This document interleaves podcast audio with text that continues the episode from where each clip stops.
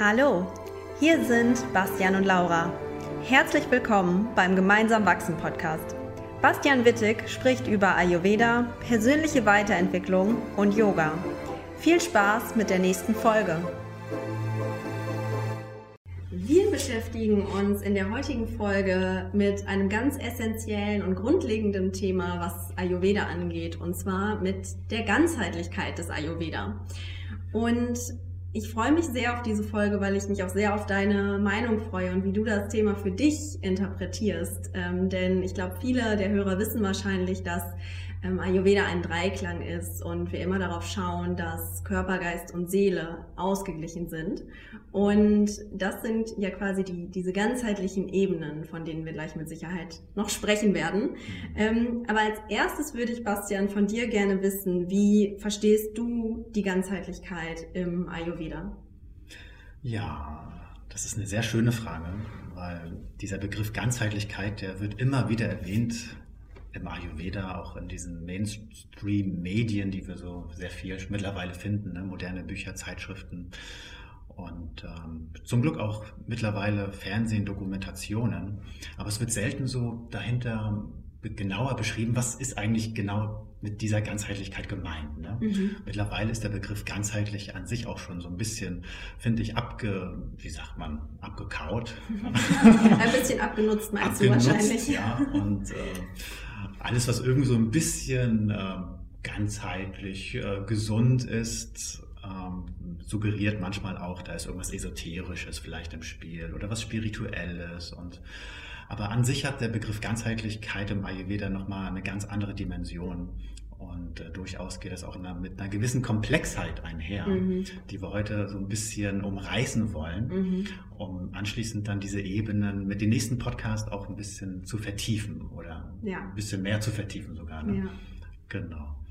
Und ja, was verstehe ich unter dieser Ganzheitlichkeit? Das sind erstmal tatsächlich diese drei Ebenen, die du angesprochen hast. Körper, Geist und Seele. Mhm. Und ähm, eine Idee wäre, dass wir uns diese drei Ebenen jetzt mal wirklich ein bisschen genauer anschauen ja. und wirklich verstehen, ne, was verbirgt sich dann hinter dieser Ganzheitlichkeit. Ganz genau. Lass uns doch mit der körperlichen Ebene einmal anfangen. Ich glaube, mhm. das ist für die meisten Leute mhm. tatsächlich am einfachsten greifbar. Und mhm. ich glaube auch, dass die meisten Leute zum Ayurveda kommen über diese körperliche Ebene und sich dann eben im Zweifel noch ein bisschen weiter damit beschäftigen mhm. und dann vielleicht auch zu den anderen Ebenen gelangen. Deswegen lass uns doch ja. starten mit ja. der körperlichen Ebene. Ja, sehr gerne, sehr gerne. Tatsächlich ist Ayurveda, das mag man auch vielleicht nicht immer so gerne hören, erstmal primär körperlich orientiert. Mhm. Deswegen ist, äh, haben wir alleine schon in der körperorientierten Therapie eine gewisse Ganzheitlichkeit vorhanden. Der Begriff an sich ist schon mal ganz interessant. Der Yukti Vyapashraya Chikitsa, das ist die körperorientierte Therapie, aber wörtlich übersetzt heißt es die Rationaltherapie, also mhm. wirklich die Therapie, die auch wirklich nachvollziehbar ist, auch auf wissenschaftlichen Kriterien. So, ja. Und ähm, das ist ja auch so mit unser Anliegen, zu zeigen, dass Ayurveda wirklich auch was bodenständig Fundiertes hat. Ne? Und dementsprechend können wir hier auch wirklich diese Ebenen auch ähm, darstellen. In der körperorientierten Therapie haben wir nochmal drei Unterebenen, kann man sagen. Ja? Also wir haben drei Gesamtebenen, Körper, Geist, Seele. Und mhm. innerhalb der ersten Ebene haben wir nochmal drei Ebenen. Mhm. So, ein bisschen zu machen. Ich glaube, das könnt ihr euch, wenn ihr das aus PowerPoint kennt, da gibt es diese Smart Art Diagramme. ihr könnt euch jetzt im Kopf so ein Diagramm malen, dass ihr oben diese ersten drei Ebenen sieht und die sich quasi dann darunter nochmal aufgliedern. Ich mhm. glaube, dann hat man direkt so ein schönes Bild im Kopf, ja. was man sich super gut merken kann. Oh ja, ja, das ist gut. Man braucht mal so Bilder, ne, um Sachen gut nachzuempfinden. Ja. Und ähm, Genau, die körperorientierte Therapie, die, was ist so das allererste? Das ist die Vermeidung der Ursachen. Nach Ayurveda gehen wir davon aus, dass jede Störung, jede Erkrankung, jedes Problem natürlich auch irgendeine Ursache hat. Mhm. Das ist nicht selbstverständlich, selbst in der heutigen Ayurveda-Welt das genauer zu beleuchten. Wenn wir uns so ein bisschen den Mainstream anschauen, dann werden auch immer wieder sehr viele Tipps rausgegeben geben. Ja, mach mal Ashwagandha für das, mach mal Ingwer-Teekur für das, mach mhm. mal Pipali hier und Shatavari da und äh, Ghee hier und so weiter. Ne? Aber im Sinne, im Sinne der Ayurveda-Medizin gilt es natürlich darum zu schauen, was ist eigentlich die Ursache von mhm. dem eigentlichen Problem. Ne? Ja. Und ähm, ich denke, wir werden uns in den nächsten Folgen ja wirklich die einzelnen Ebenen nochmal ganz genau anschauen. Mhm. Und ähm, da ist natürlich nochmal sehr spannend zu schauen, welche häufigen Ursachen gibt es ja. dann so ne, in unserer heutigen Gesellschaft ähm, und wie kann man auf der anderen Seite auch diesen Ursachen begegnen mhm. und ähm, wie effektiv ist das teilweise auch, bestimmte Ursachen zu eliminieren, mhm. wie kommen wir dem Ganzen auf die Spur. Da würde ich gerne mit dir in der nächsten oder einer der nächsten Podcast-Folgen wirklich genauer hinschauen. Ja. Heute erstmal so einen allgemeinen Überblick, ja, oder? Mhm. Ja. Genau, weil gerade bei den Ursachen, man stellt schon fest, dass gerade viele Leute in der heutigen Zeit ähnliche Ursachen wiederum haben. Und genau darauf kann man dann eben sehr schön eingehen und da im eigenen Leben auch direkt die Achtsamkeit schulen und zu schauen, okay, wo sind die ersten Ansätze, bis ich dann vielleicht auch mit dem Experten zusammenarbeite oder mich selbst noch intensiver schule. Ja, mhm. ja, sehr gut. Das geht auch sehr stark in den Bereich Prävention. Mhm. Und ähm, im ersten Schritt ist Ayurveda tatsächlich auch eine Präventionsmedizin. Mhm. Und wir erleben das hier auch in unseren Kursen und äh, in meiner Praxis habe ich das intensiv erlebt, dass alleine schon das Vermeiden der Ursache, das Beleuchten der Ursache enorme Schritte nach vorne mhm. bringen kann. Ne? Ja, das finde ich einen ganz wichtigen Punkt, den du gerade gesagt hast, die Prävention. Denn mhm eigentlich basiert Ayurveda ja so ein bisschen, wenn man sich die Ziele von Ayurveda anguckt, die man natürlich, je nachdem, wie man sie formuliert, unterschiedlich formulieren kann. Aber ja, ja. große Ziele im Ayurveda sind ja eben die Lebensspanne zu verlängern und gleichzeitig auch die Gesundheitsspanne zu verlängern. Ja. Also die Zeit, wir leben ja de facto immer länger, aber wir sind nicht unbedingt länger gesund in unserem Leben. Und die letzten richtig. Jahre sind dann eben teils von Krankheit geprägt und diese Gesundheitsspanne zu verlängern, ist ja ein riesiger Teil im Ayurveda. Und ja. dann ist der dritte Teil eigentlich, ähm, die Krankheiten zu heilen. Also eigentlich, was mhm. du sagst, mhm. Prävention, das ist dieses zwei Drittel, ein Drittel. Also eigentlich basieren wir ja. eben viel auf Prävention. Mhm. Ja, ja, ja, sehr schön. Mhm. Genau, also das ist die erste Ebene innerhalb der ersten Ebene. Ja. Kommen wir also zur zweiten Ebene innerhalb der ersten Ebene.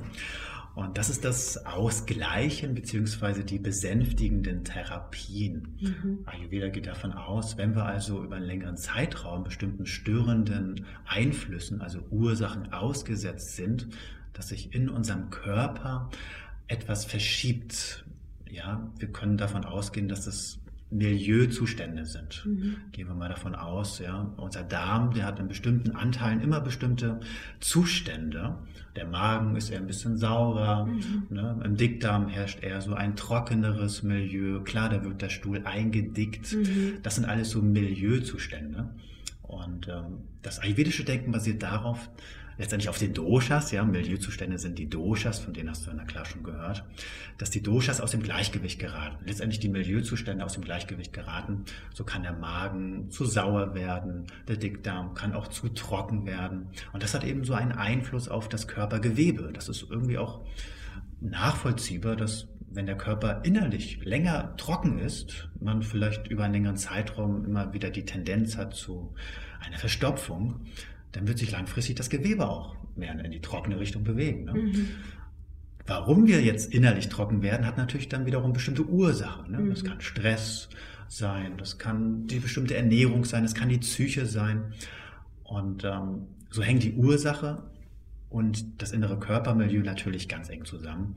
Und der zweite Schritt also in der Ayurveda-Therapie ist das Ausgleichen des Körpermilieus, der, mhm. der Ursache. Ne? So kann man zum Beispiel jetzt, wenn wir ein bisschen auf den Darm, ähm, auf den Dickdarm nochmal schauen, wo wir sagen, bei Stress, bei psychischer Unruhe, da erhöht sich die innere Trockenheit, ist vielleicht mehr die Tendenz zu einer Obsipation gegeben. Wenn das über einen sehr längeren, längeren Zeitraum anhält, kann auch das Knochengewebe austrocknen, mhm. beziehungsweise der Knorpel trockener werden und dann kann das bis hin jetzt mal zum schlimmsten Fall ähm, zu einer Arthrose führen, mhm. sozusagen. Ne? Ja. Und wenn wir jetzt mal das Beispiel nehmen, Arthrose, ja, dann schaut Ayurveda eben ganz genau natürlich, welche Ursachen gibt es, Ernährung, Lebensweise, Psyche und welche, welche Anteile im, im, System haben sich verschoben, welche Eigenschaften haben sich verschoben. Das ist eben sehr häufig zum Beispiel die Trockenheit bei Arthrose. Und äh, die dürfen wir entsprechend natürlich ausgleichen. Und das ist eben diese zweite, dieses zweite mhm. wichtige Prinzip, ähm, mit entgegengesetzten Eigenschaften zu arbeiten. Dieses Eigenschaftsdenken, das ist ganz wichtig und wertvoll im Ayurveda und basiert eben wirklich auf ja, einer wissenschaftlichen Basis, letztendlich der milieuorientierten Medizin, wenn wir das so mhm. interpretieren wollen. Ja. Genau, also einen wichtigen Merksatz, den wir hier mit rausnehmen, ist Gegensätze gleichen sich aus. Ne? Das ja, ist ein super ja. wichtiger, wichtiger mhm. Merksatz, ähm, mit dem wir schon ganz viel gewonnen haben, wenn wir uns oh, an dem orientieren. Und genau. ich glaube, auf ein paar konkrete Beispiele, vielleicht ein, zwei, können wir dann eben in der nächsten Folge auf jeden Fall auch nochmal eingehen, um das noch ein bisschen Fall. deutlicher zu machen. Auf jeden Fall. Mhm. Ja, da habe ich schon ein paar coole Ideen. Sehr schön. super. Was ist der, der dritte Bereich der körperlichen Ebene? Ja, manchmal ist es so, dass äh, wir auch mit ausgleichenden Maßnahmen nicht sehr viel weiter kommen. Mhm. Manchmal, ja. Das ist vor allem dann gegeben, wenn wir wirklich von einer tiefsitzenden Erkrankung sprechen. Ayurveda hat auch eine ganz klare Kategorisierung woran wir festmachen können, wie tief ist eine Erkrankung fortgeschritten. Das hängt sehr stark vom, vom Art des Gewebes ab. So sind zum Beispiel nervliche Erkrankungen ähm, fortgeschrittene Erkrankungen im Ayurveda, Morbus Parkinson beispielsweise oder ähm, ja, Multiple Sklerose. Das sind Erkrankungen, wo das Nervensystem betroffen ist und wir wissen, diese Anteile, die können sich schwer regenerieren. Mhm. Andere Erkrankungen sind dahingegen vielleicht leichter zu therapieren, wenn zum Beispiel mehr um die Haut geht zum Beispiel. Mhm. Ne? Auf jeden Fall ist es bei fortgeschrittenen Erkrankungen sehr, sehr wichtig, dass wir noch tiefer gehen. Und man kann sagen, an die Wurzel gehen. Ja? Mhm. Nicht zu verwechseln mit der Wurzelbehandlung, aber im Prinzip ist der nächste Schritt eine tiefere Wurzelbehandlung, aber im, klar im ganzen Körper. Wie kannst du dir das vorstellen? Manchmal kann man über leichte ausgleichende Maßnahmen im Körper keine tiefere Veränderung erreichen, dann müssen wir wirklich das gestörte Milieu, gehen wir nochmal vom Dickdarm aus, wo sich so eine ganz tiefe Trockenheit manifestiert hat. Manchmal erreichen wir da nicht so viel, wenn wir ein bisschen innerlich ölen, schön Wärme reingeben, schön Gewürze ne? und im Lebensstil ein bisschen hier und da was verändern. Manchmal müssen wir noch tiefer ausleiten. Das heißt, das gestörte Milieu wirklich gezielt lösen aus dem Körper. Stichpunkt ist hier Panchakarma. Mhm und äh, quasi aus dem Körper ausleiten. So ist der dritte Bereich die ausleitende Therapie, mhm. die reinigenden Maßnahmen im Ayurveda. Ja. Stichpunkt Panchakarma. Aber darüber würde ich auch gerne, so wenn wir dann also eine der nächsten Folgen aufnehmen, mhm. äh, bisschen genau. tiefer sprechen, wie geht das Ganze, weil ja. viele Menschen rennen einfach los und sagen, ich mache jetzt hier Panchakarma und äh, fahren nach oder fliegen nach Sri Lanka oder mhm. sonst wohin und ähm, kommen entweder enttäuscht zurück oder es hat nicht wirklich geholfen. Mhm. Also da kann man mhm. auch wirklich viel verkehrt machen. Es wird mhm. leider auch teilweise Humbug betrieben ja. in der Richtung. Daher ist es mir ganz wichtig und ich weiß Laura auch, dass wir da mhm. euch was mitgeben, wo du weißt, da so funktioniert das und da bist du auf der sicheren Seite. Definitiv. Aber jetzt haben wir natürlich noch zwei weitere Ebenen, über die wir sprechen wollen. Deswegen genau gehen wir darauf später am besten nochmal ein. Genau. Damit wir die Folge schön knackig. Oh ja, machen wir eine schön knackige Folge, um den Überblick so ein bisschen zu behalten. Ne, genau. Ne, haben wir also jetzt die erste Ebene besprochen. Ne? Ja. Die genau. erste Ebene hat also bereits drei wichtige Ebenen die Ursachenvermeidung, das Ausgleichen und das Ausleiten. Ja. So kannst du dir das erstmal merken. Und kommen wir also nun zur zweiten großen Ebene. Genau. Dann machen wir weiter mit der geistigen Ebene, oh ja. die ich persönlich auch sehr, sehr spannend finde und die ja, ähm, ja oft am Anfang nicht so steht, wenn man Ayurveda kennenlernt, weil da wie gesagt oft die körperliche Ebene mitspielt, ja. aber die geistige Ebene ist definitiv nicht weniger wichtig, würde ich ja, sagen. Definitiv. Vielleicht hat ja. sie sogar noch mehr Einfluss letztendlich. Möglicherweise. Ähm, hm. Und genau, deswegen bin ich jetzt ganz spannend, wie du uns dazu abholst. Ja, lass uns das mal ganz locker machen. also diese Ebene, die heißt Sattva Vajaya Chikitsa und heißt wörtlich übersetzt die Herrschaft über den Geist. Sattva ist so das Prinzip von Reinheit, von Klarheit und ist gleichzeitig der Geist. Avajaya heißt Herrschaft. Und ähm, auf der einen Seite ist es die psychologisch orientierte Therapie, das heißt, wir gehen damit durchaus psychologischen Störungen ähm, bei. Und gleichzeitig ist es die Herrschaft bzw. die Therapie des ganzen Menschen über den Geist. Mhm. Ayurveda geht davon aus, dass jede Störung, auch körperliche Störung, geistige Ursachen hat. Letztendlich das Versagen von unserer Klarheit im Geist, so kann man es sagen, von unserer tieferen Intelligenz, von unserem tieferen Wissen. Erst dann entstehen Krankheiten, erst dann tun wir auf ungünstige Lebens- und Ernährungsfaktoren zurückgreifen und dem, die Ursachen führen dann zu einer körperlichen Störung. Mhm. So ist quasi das ayurvedische Denken. Es gibt natürlich noch externe, exogene Ursachen, aber letztendlich ist, wie gesagt, der Geist ähm, möglicherweise für alles verantwortlich. Mhm. Ja, für die Entscheidung. Ne? für die Entscheidung, ja. ja. Genau. Genau, so ist Sattva Vajaya Chikitsa die Therapie über den Geist und die Therapie für den Geist, so ja. kann man das sagen. Ne? Oh, das ist schön. Genau, und diese Ebene, die hat fünf Grundprinzipien und nochmal verschiedene Dimensionen. Und hier wollen wir heute auch erstmal so einen kleinen Überblick geben, mm. weil ich finde, das ist auch nochmal so ein spannendes Thema, das hat auch nochmal eine extra Folge verdient. Ja. Ähm, genau, aber vielleicht können wir erstmal diese fünf Grundprinzipien erwähnen und ja. so einen kleinen Eindruck davon geben. Ja, das wäre ideal. Ja. ja, ich, ich rede heute gefühlt. Das ist super. Mehr, ja. Das ist super, ich höre gerne zu. okay, okay. Also die ersten zwei Ebenen innerhalb dieser geistigen Therapie, die haben mit Wissen zu tun. Die nennen sich Gnana und Vignana. Gnana ist so das, kann man sagen, so das abstrakte oder allumfassende Wissen, wo es darum geht, zu verstehen, wer sind wir eigentlich? Warum sind wir hier? Gibt es vielleicht noch mehr im Leben als nur das Körperliche? Also Ayurveda sieht das schon als sehr wertvoll für einen gesunden Geist zu verstehen, dass wir Menschen mit etwas größerem Ganzen verbunden sind, dass wir ja, uns auch einfach im Leben weiterentwickeln hin zu etwas, was wir schon längst sind, letztendlich unser tiefster Kern, unsere Seele, die voller Klarheit, voller Liebe, voller Freude ist. Das heißt, dass wir daher kommen und auch wieder dahin zurückgehen mhm. und äh, eben auf dem Weg dahin Erfahrungen sammeln. Und all, all das ist ein Ausdruck unserer Seele und ein Ausdruck von Liebe. Und das allein zu wissen schon, das ist sehr wertvoll. Mhm. Dass wir eine Ausrichtung haben im Leben, dass wir auch uns weiterentwickeln wollen, das ist eben so der Grundgedanke dieser ersten Ebene. Ja, lebenslanges Lernen. Lebenslanges Lernen, oh ja, mhm. ja. Und die zweite Ebene, das hat auch mit Wissen zu tun, das ist aber das praktische Wissen. Also für die Gesundheit des Geistes und des Körpers sagt Ayurveda ganz klar, jeder Mensch sollte ein gewisses Wissen über seinen eigenen Körper haben. Wie mhm. entstehen Gesundheit und wie entstehen auch Krankheit? Und wie kannst du dich selbst entsprechend ernähren, deine Lebensweise anpassen?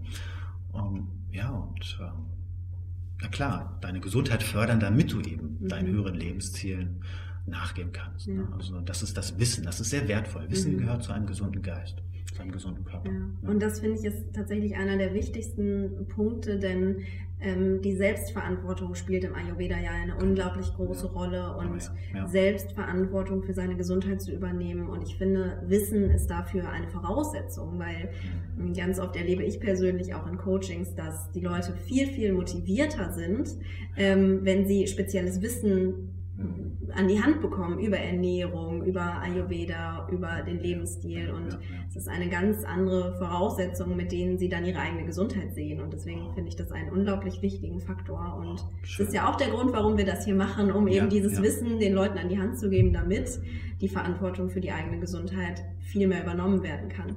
Wow, ja, das hast du sehr schön gesagt. Ja. Ja, Wissen ist so auch ein, ja, ein Motivationsfaktor, habe ich das Gefühl. Ne? Ja. Ich bin auch sehr davon überzeugt, dass wenn mehr Menschen wüssten, was möglich ist mhm. und was uns auf der anderen Seite auch teilweise vielleicht vorenthalten wurde in unserer Kindheit mhm. oder in unserer ja, Schulzeit auch, ja, was wie der Körper wirklich, also ganzheitlich funktioniert von mir aus, ja, um es banal zu, äh, zu formulieren, dann wären viel mehr Menschen bereit, na klar, was für sich zu machen. Ja. Ne? Und äh, das ist äh, Motivation, ganz groß. Ja, genau, es ist definitiv Motivation. Und auch wenn Ayurveda ein sehr, sehr komplexes System ist, ich glaube, das dürfen wir schon sagen, ja. ähm, nichtsdestotrotz gibt es ganz einfache Möglichkeiten, mit denen man anfangen kann. Ja. Und ich glaube, einfach starten und sagen, okay, ich möchte mehr für mich tun, ich möchte Verantwortung für meine Gesundheit übernehmen. Und wenn es so etwas Banales ist, wie wirklich sich ein Sportprogramm aus ähm, zu überlegen, was zu einem passt, auch das ist eine Art von Lebensstil. Ne? Also es fängt ja wirklich mit so ganz einfachen Sachen an und dann geht man eben immer weiter. Mhm. Ja. Oh, super. Ja, sehr, sehr schön. schön. Also haben wir die ersten zwei Ebenen innerhalb der geistig orientierten Therapie. Das ist dieses umfassende Wissen über sich selbst mhm. und das praktische Wissen über Gesundheit und Krankheit, um mhm. das so mhm. zusammenzufassen. Und die dritte Ebene, die nennt sich Daideya. Und Daideya heißt übersetzt Standhaftigkeit. Und ähm, das ist schon ein krasses Wort mhm. aus den, ähm, aus den Veden. Das ist nämlich wirklich die, Standhaftigkeit pur, also in schwersten Situationen seine Ruhe und seine Gelassenheit, seine Stärke beizubehalten. Das ist mit Dailia gemeint. Mhm. Und dahinter verbürgen sich schon Überzeugungen über sich selbst, im besten Falle positive Überzeugungen über sich selbst. Und man kann davon ausgehen, dass jedes Problem, jedes psychische Problem womöglich auch auf hinderlichen Selbstannahmen basiert. Mhm. Ja, also wenn man zum Beispiel irgendwelche Ängste hat, dann ist dahinter auch irgendwie eine Überzeugung über sich selbst. Ne? Ich bin nicht gut genug oder ich kann das nicht oder das kennt jeder von uns, mehr oder weniger. Ne? Mhm. Und ähm, das Ganze zu beleuchten, ne? das kennen wir auch so aus den modernen, ganzheitlichen Coachings, Persönlichkeitsentwicklung, ja, dass da Glaubenssätze letztendlich, ne? die, das Verändern von Glaubenssätzen, das Erkennen und Verändern von Glaubenssätzen eine sehr wichtige Rolle spielt. Aber es, aus, mein, aus meinem Denken gehört noch mehr da rein. Und da muss, müssen wir auch ein bisschen ganz offen sein, finde ich, dass ah, das klassische Ayurveda diese Ebene, Ebene nicht ganz im Detail beschreibt. Mhm. So, ne? Also Ayurveda beschreibt hier keine Techniken, wo wir jetzt sagen können, das kennen wir jetzt aus der systemischen Therapie, ne? wie zum Beispiel ähm, ja, wie gesagt, so Glaubenssatzzirkel zum Beispiel nach Robert Dills, das ist eine Technik. Ne? Mhm. Aber das äh, gibt es im Ayurveda in der Hinsicht nicht. Das kann gut sein. Ähm, ja, in der Hinsicht, dass wir uns der Prinzipien umso bewusster sind und uns selbst auch überlegen, wie kann ich dem Ganzen denn eigentlich begegnen und uns aus einer großen Sparte vielleicht bedienen und dann das für uns herausfinden, was wirklich zu uns passt. Ne? Mhm. Ne? Genau, das ist so mit die Arbeit, die wir jetzt hier auch ähm, ja, machen, Ayurveda, Psychologie auch mit praktischen Techniken zu untermauern. Aber jeder muss letztendlich seinen eigenen Weg darin finden. Ne? Ja. Wie kann er sich selbst weiterentwickeln? Welche praktischen Methoden sind für ihn auch ähm, angenehm? Ne?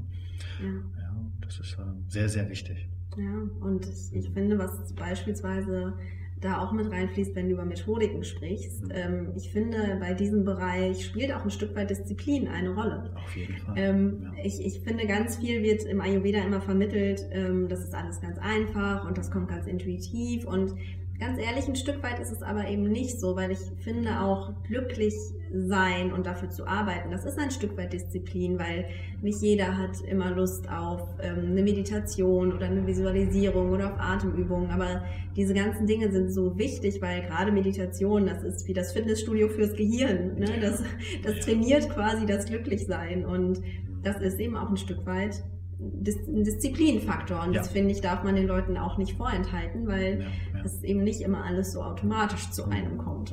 Das ist eine gewisse Arbeit an sich selbst. Ne? Ja. Und wir werden immer wieder mit neuen Herausforderungen konfrontiert und dann darf man wieder neu an sich arbeiten. Genau. Früher habe ich mal gedacht, ich habe alle meine Themen be, be, be, bewältigt. bewältigt ich wurde eines Besseren belehrt.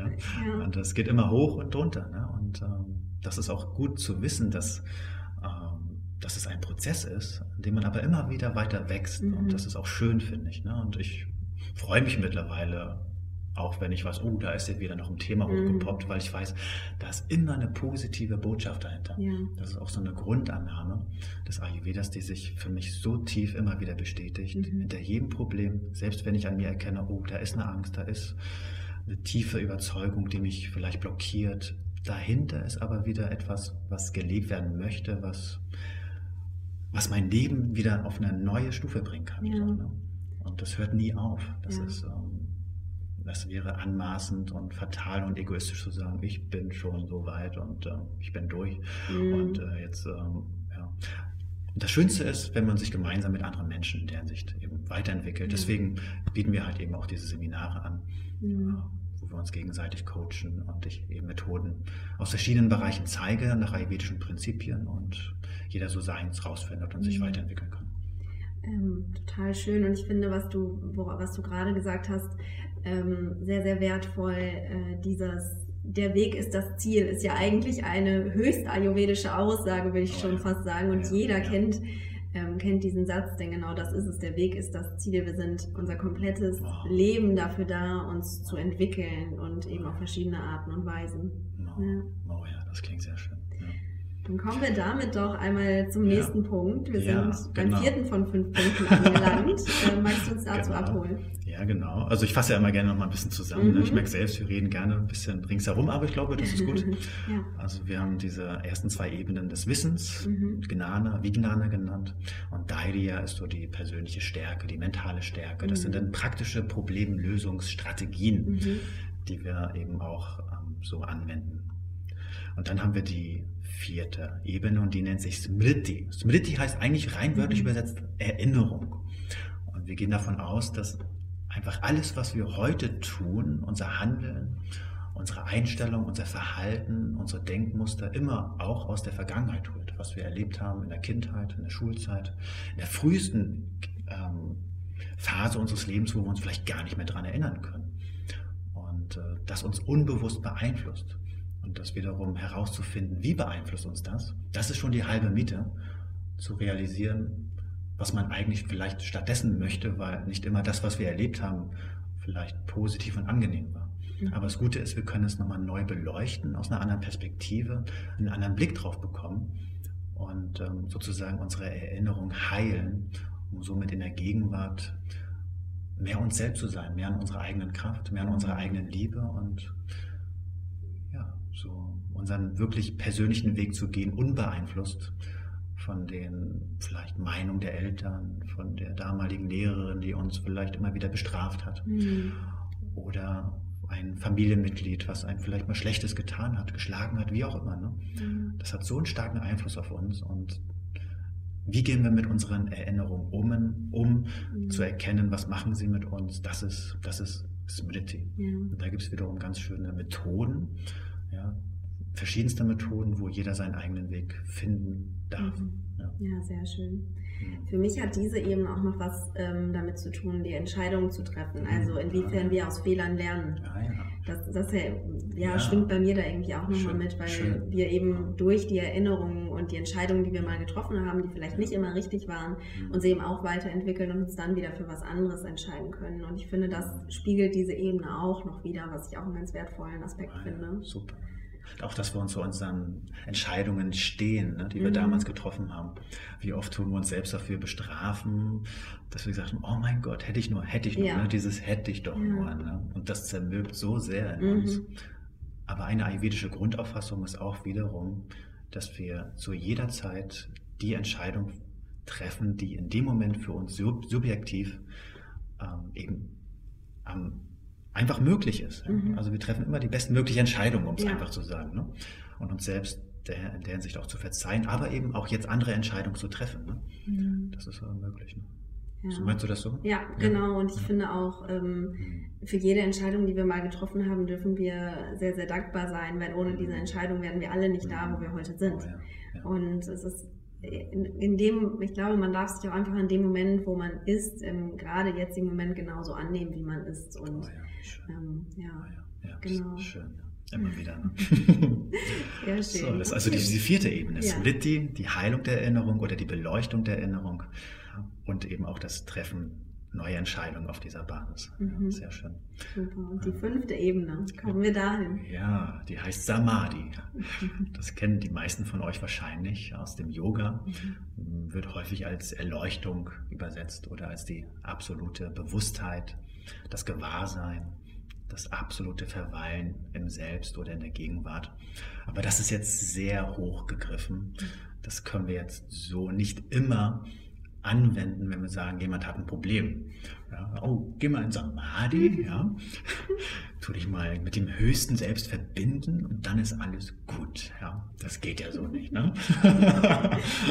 Ja, schön wäre es. Ne?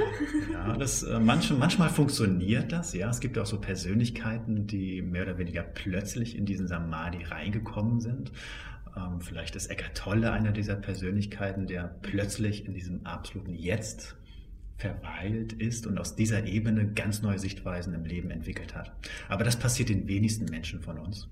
Dieser Schlag der Selbstverwirklichung. Mhm. Ja.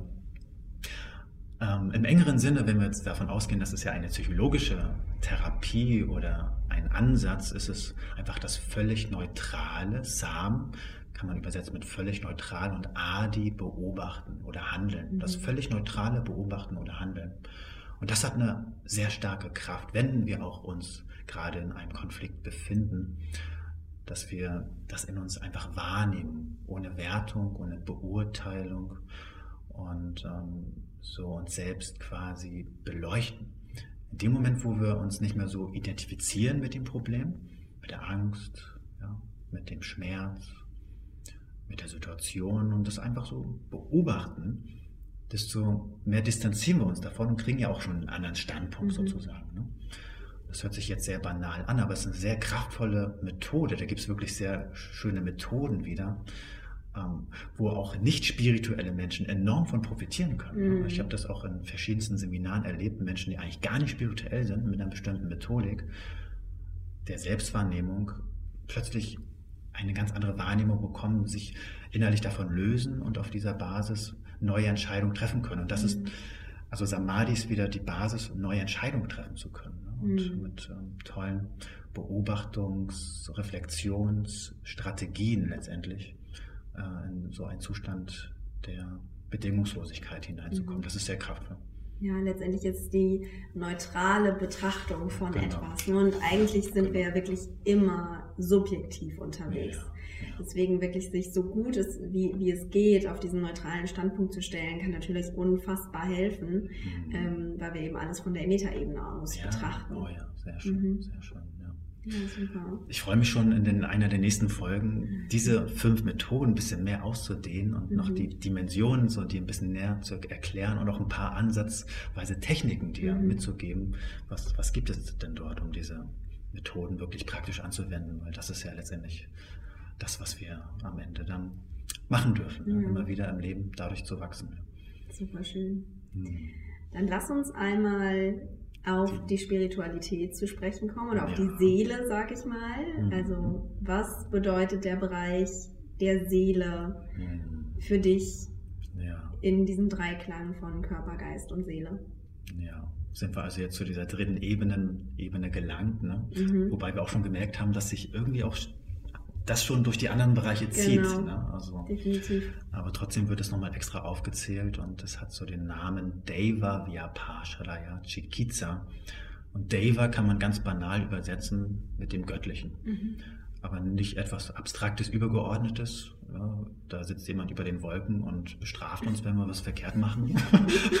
Ganz und gar nicht, sondern eben das Göttliche in uns. Das ist unser tiefster Kern, unsere Seele, wie du auch so schon gesagt hast. Ne? Und da werden im Ayurveda wieder ganz klare wieder Prinzipien beschrieben.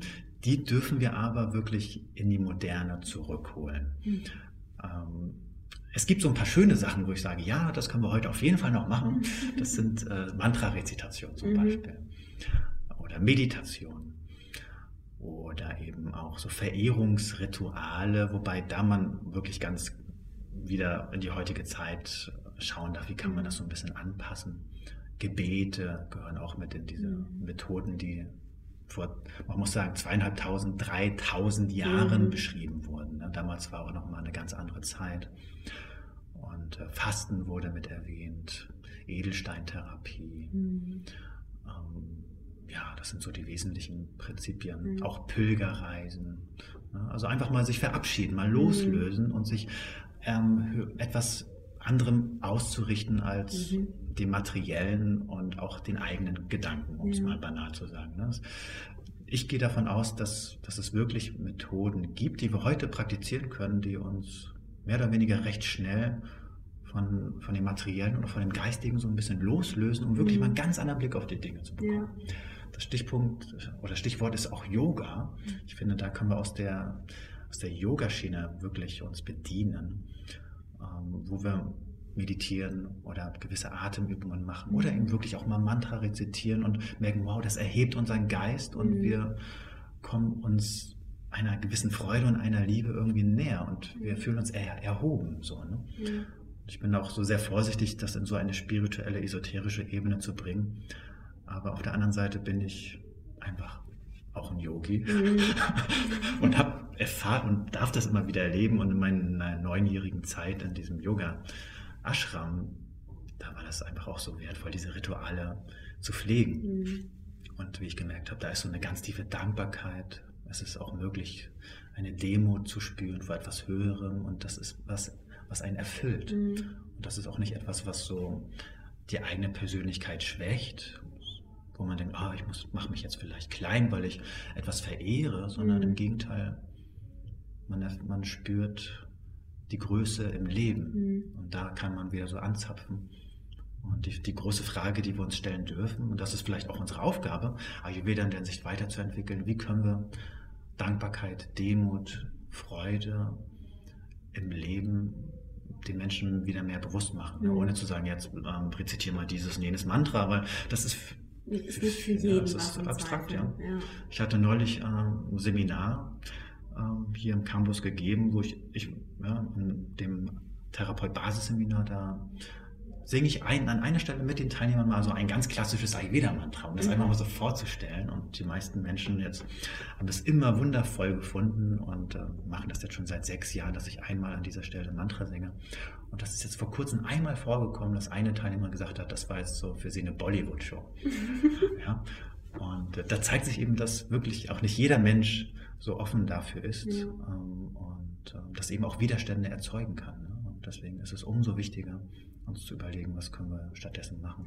Genau, und ich finde, es ist eben, wie du sagst, ähm, von einer hohen Relevanz, dass man schaut, was auch für sich selbst einfach passt und dass man mhm. trotzdem aber, und ich finde, das lehrt uns Ayurveda auch, immer wieder offen bleibt für andere Möglichkeiten, auch ja. für das, was für andere Leute gut ist, weil ich muss selbst zugeben, ich hatte selbst lange Probleme mit diesem Bereich mhm. der Seele und auch mit der Spiritualität und habe mich da nicht wiedergefunden, bis man dann eben schaut, okay, was passt denn für mich und letztendlich definiere ich Spiritualität für mich und das ist wieder für jeden unterschiedlich. Ja, ja. Ähm, zu einer oder als eine Verbindung zu mir selbst. Ja. Das ist für mich Spiritualität und ähm, ich glaube, so kann jeder für sich eben seine Definition finden und dann auch seine Möglichkeiten, sei es wirklich eine körperliche Yoga-Praxis mit Asanas oder eben Meditation oder ein Dankbarkeitsjournal, was man wirklich hat. Auch das hat, finde ich, ganz viel mit der Verbindung zu sich selbst zu tun, dass man wirklich schaut, wofür bin ich dankbar in meinem Leben oder auf der Welt. Ja.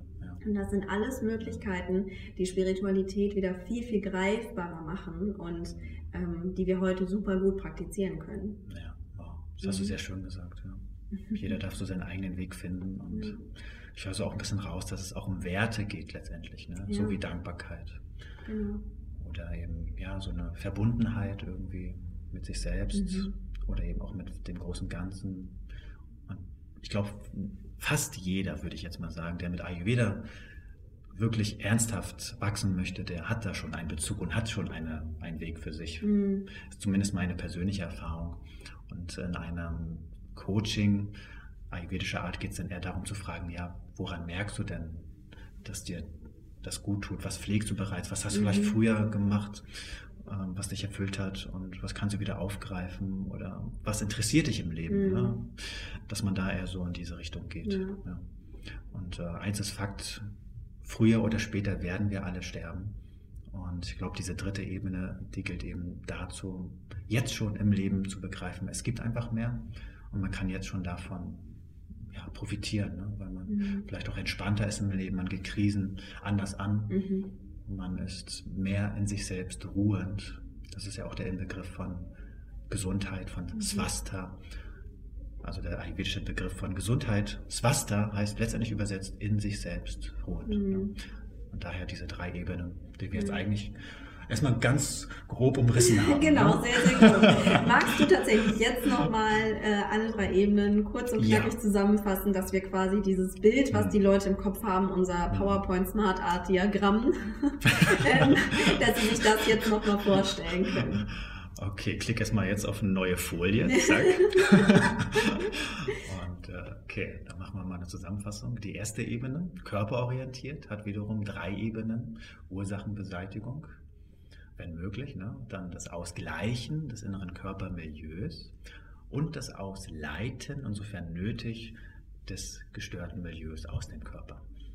Die zweite Ebene, Sattva Vajaya Chikitsa, die Herrschaft über den Geist, die Therapie über den Geist, kann man auch sagen, beinhaltet das Wissen, da haben wir das absolute Wissen, das praktische Wissen, dann die persönliche Stärke und praktische Strategien zur Problembewältigung, die Heilung unserer Erinnerungen und Samadhi, die absolute Bewusstheit. Mhm.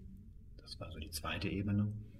Und die dritte Ebene ist dann die auf dem göttlichen oder tieferen Lebensprinzipien basierte Therapie oder Ausrichtung vielmehr, wo eben klassischerweise Mantra singen, Meditation, ähm, Fasten, Pilgerreisen, Edelsteintherapie wird auch dazu gezählt.